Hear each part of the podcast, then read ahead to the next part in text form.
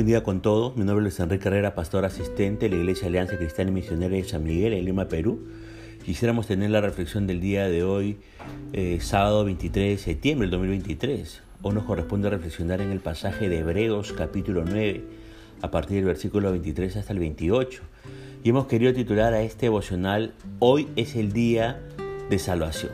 Permítame leer estos versos del 23 al 28 de este capítulo 9 de Hebreos que dice, fue pues necesario que las figuras de las cosas celestiales fuesen purificadas así, pero las cosas celestiales mismas con mejores sacrificios que estos. Porque no entró Cristo en el santuario hecho de mano, figura del verdadero, sino en el cielo mismo para presentarse ahora por nosotros ante Dios. Y no para ofrecerse muchas veces como entra el sumo sacerdote en el lugar santísimo cada año con sangre ajena de otra manera le hubiera sido necesario padecer muchas veces desde el principio del mundo, pero ahora, en la consumación de los siglos, se presentó una vez para siempre por el sacrificio de sí mismo para quitar de en medio el pecado. Y de la manera que está establecido para los hombres que mueran una sola vez y después de esto el juicio, así también Cristo fue ofrecido una sola vez para llevar los pecados de muchos y aparecerá por segunda vez sin relación con el pecado para salvar a los que le esperan. Fíjese que el escritor sigue comparando los dos pactos, resaltando la superioridad del nuevo. El tabernáculo terrenal, que era una copia, figuras de la realidad de las realidades celestiales, fue purificado ceremonialmente por medio de la sangre de los animales sacrificados, nos dice el verso 23. Pero las cosas celestiales requerían un mejor sacrificio, nos dice ese mismo versículo. Ahora, estas cosas celestiales o espirituales no pueden ser el cielo, porque el cielo es perfecto. Debe ser una referencia al mobiliario del tabernáculo, ve usted Hebreos capítulo 9, verso del 2 al 5, que tenía un simbolismo espiritual. En esa manera, podemos decir que nuestras oraciones, que es igual al incensario de oro, tienen que ser purificados por la sangre de Cristo. Y lo que el autor enfatiza es que Cristo, nuestro sumo sacerdote, entró al cielo, dice el verso 24, para presentarse ahora por nosotros ante Dios. Es decir, Cristo presentándose delante de Dios a favor de nosotros. Podemos nosotros identificarnos con esta función y sentirnos alentados con ella. Cristo está de nuestra parte, al lado de Dios. Créalo. Él es nuestro Señor y Salvador. Él no está allí para convencer o recordarle a Dios el Padre que nuestros pecados han sido perdonados, sino que Cristo está allí para presentar nuestras necesidades y nuestro servicio a Él como una ofrenda. Vea Hebreos 7:25.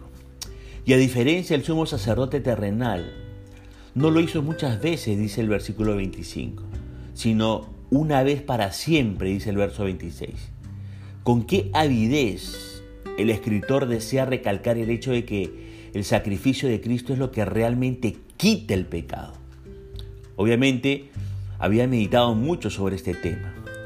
Los sacrificios del Antiguo Testamento, usted recordará, expiaban pecados particulares.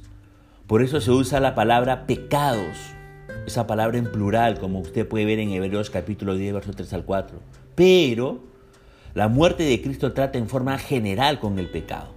Por eso se usa, una, se usa la palabra pecado, en singular, como usted puede leer en el versículo 26. Ahora, si el sacrificio de Cristo no hubiera sido adecuado, Él hubiera tenido que sufrir desde el principio del mundo, dice el verso 26, cuando entró el pecado. Pero pero, dada la suficiencia de la muerte de Cristo, Él solo tuvo que sufrir una vez y lo hizo en la consumación de los siglos, dice el verso 26.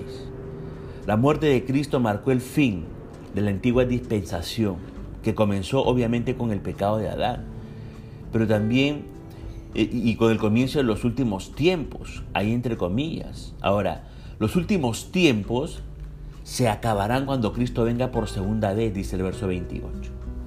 El tiempo de la gracia durará hasta esa fecha. A lo largo de, esa, de esta época podemos arrepentirnos y aceptar la salvación en Cristo.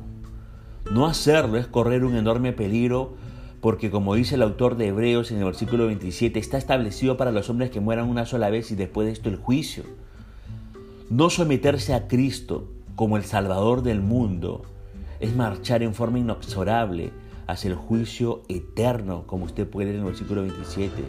Por eso, amigo y amiga que me escucha, hoy en día el juicio divino no es un tema muy popular, pero la Biblia enseña que el juicio llegará.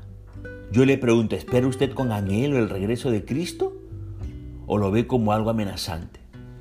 Tan cierto como la misma muerte, el juicio nos aguarda. En el juicio de Dios no habrá ningún tribunal superior de apelaciones donde pueda reclamar si el veredicto no es de su agrado. Si espera obtener un veredicto favorable en este juicio, ponga toda su esperanza en Jesús. Si no lo ha hecho antes, pídale a Dios que le perdone y le dé libertad del pecado, algo que Jesús ya consiguió para usted. Y luego alégrese de que Dios lo juzgará basado en la vida perfecta de su Hijo Jesucristo. Y después de haber aceptado a Cristo en su vida, cuénteselo a otros, ya que muchos sin Jesús enfrentarán un juicio desfavorable. Por eso, cuán importante es hacer caso a la palabra del apóstol Pablo allí en 2 Corintios capítulo 6, verso 2 al 3, que dice, en tiempo aceptable te he oído y en día de salvación te he socorrido. He aquí ahora es el tiempo aceptable. He aquí ahora es el día de salvación. No, no eche de menos esta palabra, amigo y amiga que me escucha. Reciba a Cristo en su corazón, pídale perdón por su pecado, que cambie su vida y que Cristo venga a ser su Salvador y Señor para que enfrente este juicio, como decíamos, por la perfección de Jesucristo y no por sus propias obras. Punto final para el del día de hoy, deseando que la gracia y misericordia de Dios sea sobre su propia vida. Conmigo será Dios mediante hasta una nueva oportunidad y que el Señor le bendiga.